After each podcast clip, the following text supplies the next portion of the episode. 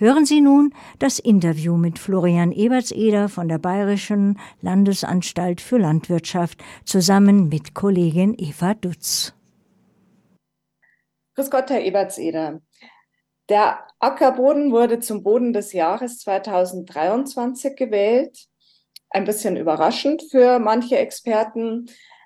Welche Kriterien definieren denn den Ackerboden? Was unterscheidet ihn von anderen Böden? Ja, grüß Gott, Frau Dutz. Vielen Dank für die Einladung und für die Fragen. Der Ackerboden ist ein ganz zentraler und wichtiger Bodentyp, sage ich mal, wenn man es so nennen will. Nämlich es unterscheidet sich dahingehend, dass er sehr unter der Bearbeitung des Menschen, also vornehmend landwirtschaftlich natürlich, geprägt ist und steht und alle anderen Böden natürlich auch vom Klima geprägt ist, aber vor allem halt durch die, Landbe durch die Landbewirtschaftung. Und ähm, für diese Landbewirtschaftung er, sind sehr große Eigenschaften oder Ansprüche an diesem Boden zu legen, nämlich dass er eine hohe Wasserhaltefähigkeit hat, um für, für die Trockenheit des Wassers für die Pflanze speichern zu können. Und das tut der Boden, indem er eine gute Bodenstruktur, zumindest in den ersten 30 Zentimetern hat. Das ist der Bearbeitungshorizont, so nennen wir das, in den der Mensch, der Landwirt, die Landwirtin immer eingreift.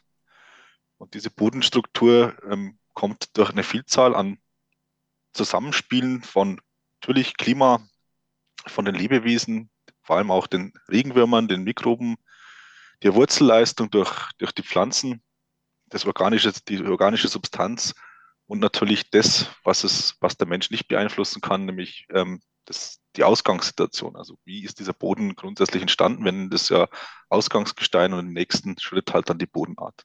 Also unterscheidet er sich dadurch von anderen Böden, nur dass ich das richtig verstehe, dass er ein bearbeiteter Boden ist. Genau, er bearbeitet im Sinne von, dass dort ähm, Kulturpflanzen kultiviert werden, angepflanzt werden und geerntet werden andere Böden sind natürlich geprägt von dem, was auch da drauf passiert. Das kann Forst sein, das kann aber auch menschliche Bebauung sein oder das kann einfach die Brache sein.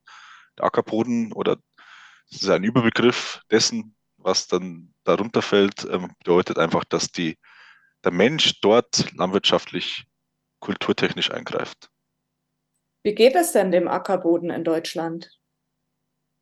Das ist eine sehr pauschale Frage. Ähm, natürlich ähm, die Böden, und das ist nicht nur der Ackerboden Deutschlands und auch wahrscheinlich weltweit, stehen unter enormen Druck. Zum einen ähm, haben wir es immer mehr mit ähm, den klimatischen Veränderungen zu tun, die wir vielleicht vor 10, 20 Jahren geahnt haben, jetzt live spüren. Wir, wir spüren, dass wir zunehmend kleinräumige Starkregenereignisse bekommen, die wirklich sehr kleinräumig sind. Fünf Kilometer weiter kann es ganz anders sein, als es hier ist. Das heißt, der Boden ist, hat damit äh, zu kämpfen, in dieser kurzen Zeit viel Wasser aufzunehmen und nicht ähm, zu verlieren, also den Boden nicht zu verlieren durch Erosion. Und zum anderen ist das geprägt immer wieder mehr durch Dürreperioden, die dazwischen kommen. Und, ähm, die Kunst der, des, nicht des Bodens, sondern des Bewirtschafters auf diesen Ackerboden ist es eben, ähm, den Boden so zu behandeln, so zu bearbeiten, so zu bepflanzen, dass er das Wasser, das fällt, halten kann für diese Dürreperioden. Und das dritte ist natürlich der Ackerboden. Auch der Ackerboden steht unter enormem Druck, was Versiegelung angeht. Das heißt, ähm, ähm, wir verlieren äh, 100, täglich 100 Hektar in Deutschland ähm, durch, durch Versiegelung. Ähm, das mag nicht alles schlecht sein, aber grundsätzlich ist das auch etwas, was den Ackerboden natürlich unter Druck setzt, weil ähm, wir natürlich, wenn wir mehr verlieren, auch die Intensität auf der übrig gebliebenen Fläche immer größer wird. Mhm. Bleiben wir vielleicht erst noch bei den ähm, Themen Starkregen und Trockenheit. Was gibt es denn da für Möglichkeiten, den Ackerboden möglichst fit zu machen? Also Sie haben, glaube ich, schon angesprochen, ähm, die Wahl der Früchte oder der Getreidesorten, die man anbaut, äh, könnte entscheidend sein. Was sind eigentlich die Maßnahmen, die Sie empfehlen, um einen guten Ackerboden zu bekommen oder zu erhalten?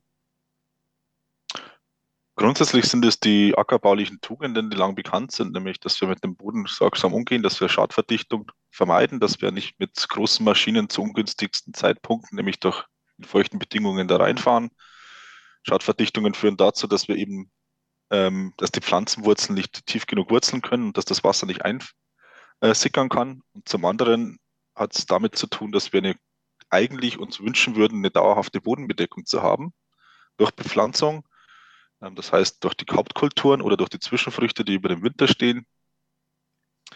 Ähm, erstens um die Strukturenbildung des Bodens durch diese Wurzeln dieser Pflanzen zu bekommen, aber auch die Bodenbedeckung sorgt dafür, dass der Regen, der dann fällt, nicht auf den Boden, auf den blanken Boden aufschlagen kann, ihn verschlemmen kann und ähm, dann noch mehr Abfluss generiert und somit besser in den Boden einsickern kann und somit ähm, das Wasser halten kann für die Trockenperioden. Das kann man eben durch diese Pflanzen, das kann man aber auch vor allem durch eine Kombination an Bearbeitungsvarianten äh, machen, ähm, durch Bearbeitungs, durch flachere Bearbeitungsvarianten, Mulchsaat nennen wir das, wenn was auf dem, auf, der, auf dem Boden liegen bleibt und wenn wir gar nicht bearbeiten, das wäre der Königsweg, die Direktsaatsysteme, wo wir einfach in die Zwischenfrucht unsere Hauptkultur einsehen. Aber das ist natürlich alles damit verbunden, dass wir die, die Beikräuter auch regulieren müssen, die sich gegen die äh, Kulturpflanzen natürlich auch ähm, behaupten. Das ging in der Vergangenheit immer durch chemischen Pflanzenschutz, aber da steuern wir eben auf einen Zielkonflikt hin. Wir wollen eben aus dem chemischen Pflanzenschutz weg und wir wollen, ähm, das hat gute Gründe und bedeutet aber, dass wir in der Landwirtschaft immer mehr wieder zur Bodenbearbeitung ähm, kommen, was natürlich die Bodenbedeckung mhm. wieder minimiert. Mhm. Also eigentlich zwei Gegensätze. Was die Bodenbearbeitung betrifft, hm, steht ja der Pflug immer ein bisschen, also steht ja für diese äh, wendende äh, Bodenbearbeitung, der steht ja zunehmend in der Kritik. Wie sehen Sie das? Müssen wir uns in Zukunft von einer pflugbestimmten Landwirtschaft verabschieden? Ich bin immer kein Freund von, von Schwarz und Weiß und von 1 und 0. Ich glaube, äh, der Pflug hat seine Bedeutung und er wird auch weiter seine Bedeutung haben, einfach als, als, als Werkzeug ähm, ähm, den, den, Krankheitsdruck durch, durch Vorverunkrautung in den Griff zu bekommen. Das ist aber vor allem, und das sage ich als Bodenschützer, ähm, das ist in den, in den flachen, äh, in den flachen äh, Äckern wird das der Fall sein. Äh, je steiler der, der, der Hang wird und je steiler die Flächen dann irgendwo liegen, ähm, sehen wir tatsächlich einen Rückgang, einen deutlichen Rückgang des, des Pfluges, einfach aus fachlicher Sicht weil der Pflug eben nichts mehr hinterlässt und meistens den blanken Boden liegen lässt und dadurch eben das, was ich vorhin gesagt habe, eben für diese Starkregen ähm, einfach dazu führt, dass der Boden abgetragen wird als Erosion. Und ähm, das gilt es zu verhindern. Da gibt es andere Möglichkeiten, hatten wir vorher schon aufgezeigt. Aber wie gesagt, ähm, ich würde nicht äh, sagen, der Pflug hat ausgedient, sondern er wird dorthin wandern, wo er fachlich Bodenschutz aus Bodenschutzsicht ähm, seine Bedeutung hat. Das bedeutet natürlich auch, dass man vielleicht in den einzelnen Betrieben nicht mehr so weitermachen kann wie bisher, sondern vielleicht auch ein bisschen mehr Richtung Kult Kulturwechsel äh, denken muss oder Produktdiversifizierung, wie man das immer nennen mag. Ich möchte abschließend noch auf das Thema Agroforstwirtschaft eingehen. Und das ist ja ein Begriff, der immer wieder rumschwirrt. Können Sie das unseren Hörern noch kurz erklären, was das ist und was Sie davon halten, ob das auch in die Richtung geht, ähm, die zukunftsfähig Ihrer Meinung nach ist? Ja, ich bin kein Agroforstexperte, aber das Agroforstsystem ist vielfältig.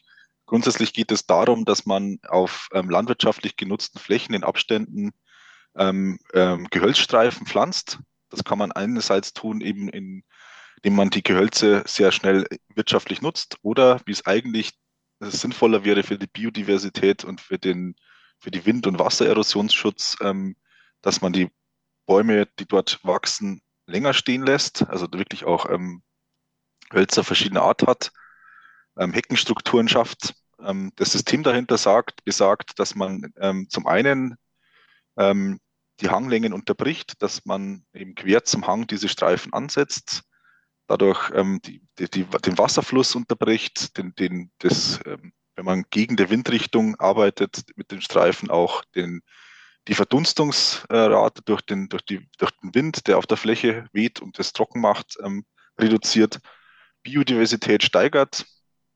Und all diese Vorteile sollen dazu führen, dass man in der Mitte des, des, des Kulturstreifens, also wenn dann der Weizen daneben wächst oder was, stabile Erträge hat, vielleicht sogar höhere Erträge hat durch den Eintrag des Streu, der Streu und am Rande eben, wo man dann natürlich durch das Holz ähm, geringere Erträge äh, generieren will, ähm, dass sich das dann ausgleicht. Also auch äh, ein Weg, ähm, den Ackerboden fit zu machen für Starkregen und Dürreereignisse. Genau, das wird man, muss man immer alles ähm, in Kombination betrachten. Vor ja. allem der Agroforst ist auch etwas, wo man sagen kann, das ist eine starke ähm, Wasserpumpe durch die, durch die tief wurzelnden Bäume im Boden. Das spielt ja auch eine Rolle. Und natürlich auch durch die Strukturen quer zum Hang, wenn es geht, als Erosionsschutz. Aber ähm, Agroforst ist natürlich ein Eingriff in die Struktur unserer Ackerböden, in die Struktur unserer Ackerflächen.